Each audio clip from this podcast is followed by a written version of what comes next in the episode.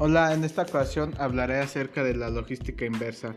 Pues primeramente voy a leer el concepto de un autor que nos dice de la siguiente manera. La logística inversa supone integración de los productos usados obsoletos de nuevo en la cadena de suministro como recursos válidos. Decker 2004. Pues como ya nos los dijo, principalmente el, el hecho de la logística inversa trata de el reciclaje de productos que son devueltos o que son obsoletos. Como tal, esto se llama recal, que son las actividades de retirada de un cierto producto que tiene fallos o que no, hasta cierto punto no es agradable, no satisface las necesidades del cliente. Pero pero no solo eso, ya que esto lleva un ciclo que pues brevemente lo explicaré o lo explicaré de la siguiente manera, que es la recorrida, recogida del producto, reciclaje, llegada a la industria, la distribución, la venta al por, por menor y llegada al consumidor. Como tal este ciclo es pues como tal es un ciclo, ya que nuevamente se van utilizando ciertos productos. Un cierto ejemplo podría ser como el envase de las botellas de refresco que es retornable. Una vez utilizada se devuelve la botella, se recoge por parte de la empresa, se, se, se, vuelve a lavar o el proceso que tiene para poder ser reutilizado y nuevamente ser llenada de refresco pero no solamente la logística inversa habla acerca de el uso de productos obsoletos, sino que en muchas empresas igual ya hablan de energías sustentables, las cuales se ocupan o utilizan para reducir costos y beneficiar al ambiente que lo rodea. Otro ejemplo que se puede utilizar es como el de American Mobile. Como tal, esta empresa ya tiene el enfoque de energía sustentable o que reducción de energía, ya que 50% pues se reduce de su energía eléctrica, además de que igual tratan de reciclar este, equipos obsoletos, cajas de cartón, etc. De igual forma utilizan la energía solar. Como tal, esta, el objetivo de esta logística pues es, es utilizar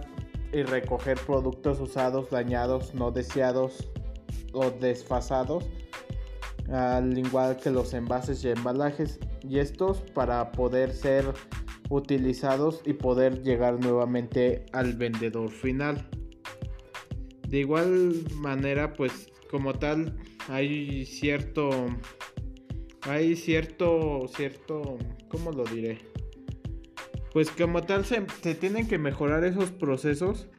para, para que se puedan nuevamente ocupar los productos ya dañados o que son devueltos a la empresa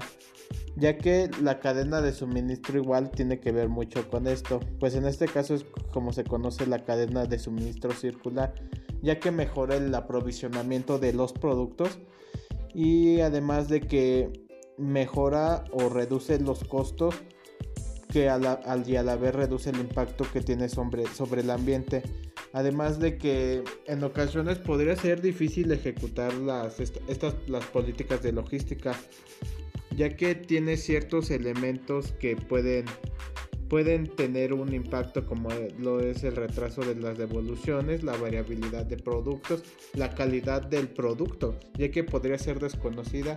las restricciones financieras, ya que no se podría tener el financiamiento posible para poder reutilizar o más bien tener cierta recogida del producto en algunos lugares además de la resistencia al cambio ya que muchas veces el hecho de que la gente se, se resista a reciclar pues no solamente tiene que ver con la empresa sino que eso ya es con el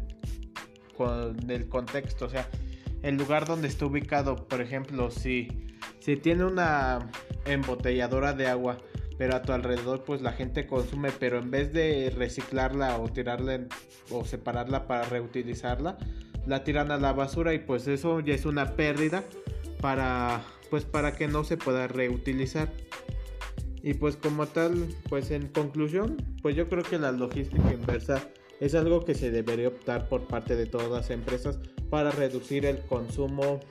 de materiales o más bien el consumo excesivo de materiales que posiblemente no sean renovables, como en este caso un ejemplo podría ser los árboles para elaborar libretas, ya que no son tan